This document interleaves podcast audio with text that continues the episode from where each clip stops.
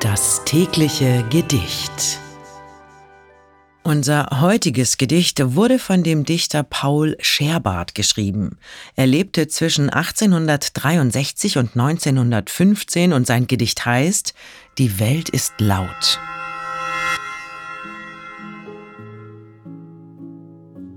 Die Welt ist laut und ich bin still. Erloschen sind die Flammen. Ich kann nicht mehr so wie ich will.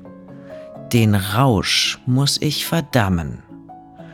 Die Welt ist laut, ich möcht so viel, doch bring ich's nicht zusammen. Das war Die Welt ist laut von Paul Scherbart. Das tägliche Gedicht. Bose Park Original